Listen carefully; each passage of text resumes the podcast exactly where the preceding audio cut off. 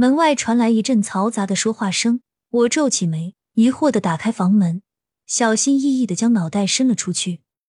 那些说话声似乎是从十一楼传来的。我穿上拖鞋，走下几级楼梯，看见一群人围在那对姐弟的房门前，一边奋力朝里观望，一边小声的讨论着什么。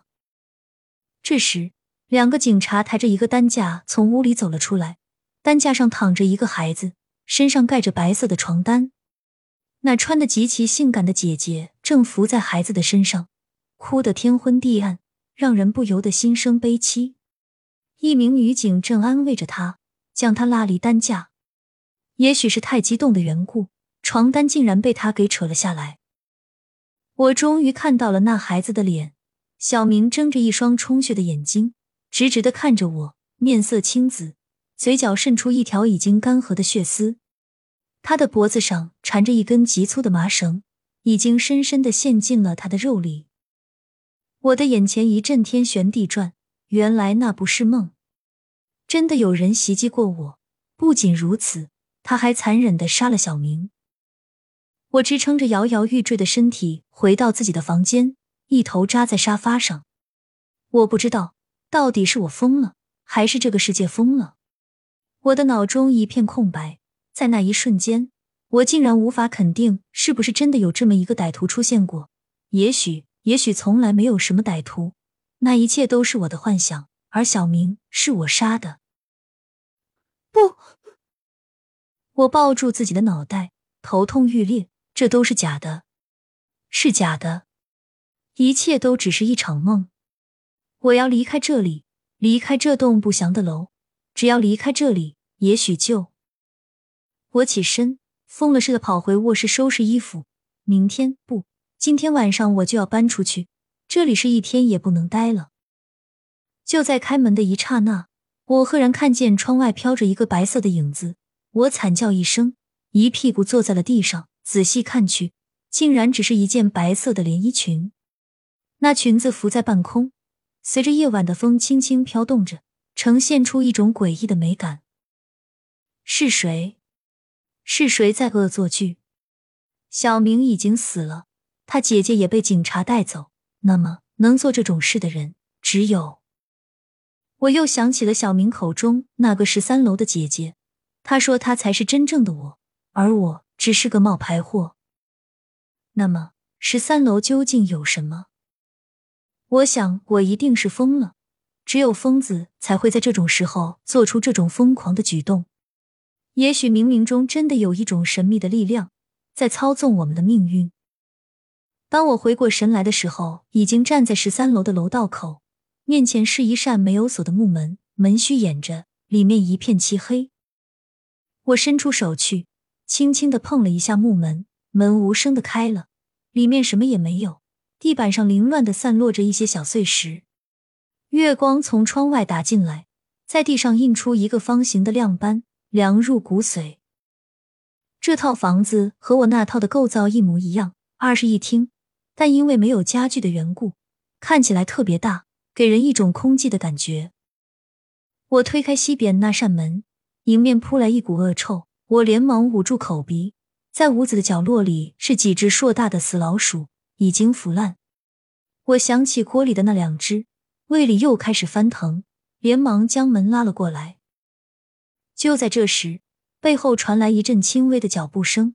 我一惊，倏地转过头，看见一道白色的影子引进了阳台。我跟了上去，看见阳台里堆放着许多腐烂的木料，在那堆木料上面，赫然是一颗死人头。我后退了一步，全身的毛孔都竖了起来。那只脑袋，那只脑袋，不是那天出现在我阳台外的腐烂人脸吗？难道我快步走过去，将人头取了下来？那不过是一张塑胶面具，里面包裹着一只皮球。那只皮球我认识，竟是小明用来打我的那只。身后又响起轻微的脚步声，我全身一震，猛地转过身，手中的人头无声的落了下去。那是我这一辈子见到的最恐怖的景象，我竟然看到了我自己。他和我一样的发型，一样的穿着，一样的容貌，就像在看着一面镜子。但是他的眼神里有一种深沉的恨意，像潮水一般压得我几近窒息。你你是谁？我就是你啊！他笑了起来，然后脸色一变，大叫一声朝我扑过来，将我压在身下，双手狠狠的掐我的脖子，尖声吼道：“你以为我想做你吗？我以前比你漂亮多了，都是因为你。”全都是你，我才会变成这个样子。我难以想象，一个女孩子竟然有这么大的力气。她是谁？她做的这一切究竟是为了什么？为什么她如此恨我？他的手指在一点一点的收紧，我眼冒金星，拼尽全身力气将他往旁边一推。他尖叫一声，撞在墙上。我连忙爬起来往外跑，哪知没跑两步。就被他从后面抱住我的腰，我们一起重重的向地上摔去。然后空中响起一阵凄厉的叫声，我奋力将他推开，看着他倒在地上，肚子上插着把水果刀，鲜血染满了他雪白的长裙。那把刀是我从家里带出来防身的，就算我再笨，也不会赤手空拳的到这恐怖的十三楼冒险。你，你竟然！他抬起头，用手支撑着自己无力的身子，一把抓住我的裙角，直勾勾的望着我，眼睛里满是浓烈的仇恨。我做鬼也不会放过你！他软软的倒了下去，我望着他满是鲜血的尸体，竟觉得从来没有过的平静。一切都结束了。他的名字叫方心晓。程兰递给我一份资料，坐在我身旁。二十岁，是个孤儿，几年前得了精神分裂，被送进了精神病院。不过一个月前，他逃出来了。我翻开文件夹，看到一张一寸照片，照片中的方心晓非常美丽，容貌和我有天壤之别，但她的眼神和我如此相似。她整容了？程兰似乎看出我的疑惑，说：“她为什么要整容？”他比我好看多了，这我就不知道了。很可能是他羡慕你的工作和人生，梦想着成为你，代替你生活。但同时，他又是恨着你的，他嫉妒你，所以对你做着各种恶作剧。我望着照片中的方心晓，心里升起浓浓的忧伤。我终究还是杀了他。好了，别想太多。程兰拍了拍我的肩膀，安慰道。那不是你的错，我去给你倒杯茶吧。谢谢。我道了声谢，看着他从壁橱的最顶端取下咖啡壶，顿时觉得全身冰凉。在他取咖啡的时候，西装袖子滑了下来，露出手腕处几处鲜红的指甲印。小明是你杀的，对吧？他一震，放下手中的咖啡，转过头，冷冷的看着我说。你在说什么？小明是方心晓杀的？不，小明是方心晓唯一的朋友，他不会杀他的。我严厉的说。当时袭击我的是一双男人的手，而且我在歹徒的手上留下了指甲印。程兰冷冷的看着我，突然勾起一抹淡淡的笑容，缓缓朝我走过来。阿萨，为什么你不明白我的心呢？我一直都喜欢你，从中学开始，这么多年来从没有变过。你知道吗？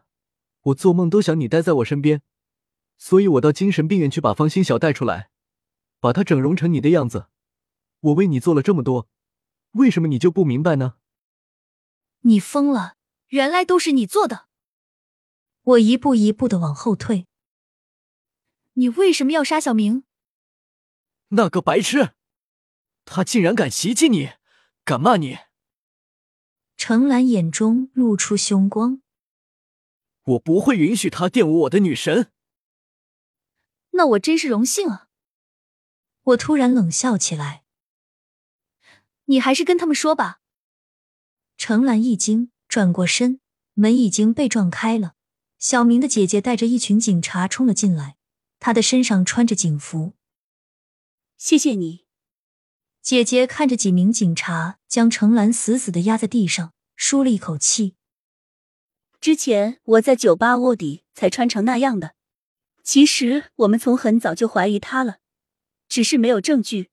谢谢你，我终于替我弟弟报了仇。哪里？我笑了笑。我和小明是好朋友，这是应该的。他感激的笑笑，压着程兰走了出去。我转过头，东边的墙壁上镶嵌着一面镜子。我望着镜子里的自己，觉得一阵悲哀。报了仇的又何止你一个呢？我也报了仇啊，只是付出的代价太大了。我的名字叫方心晓，那个叫杨飒的女孩已经死了。那个晚上，我们穿着一样的衣服，梳着一样的头发。我用从她家拿出的水果刀杀了她，取代了她的人生。一切才刚刚开始。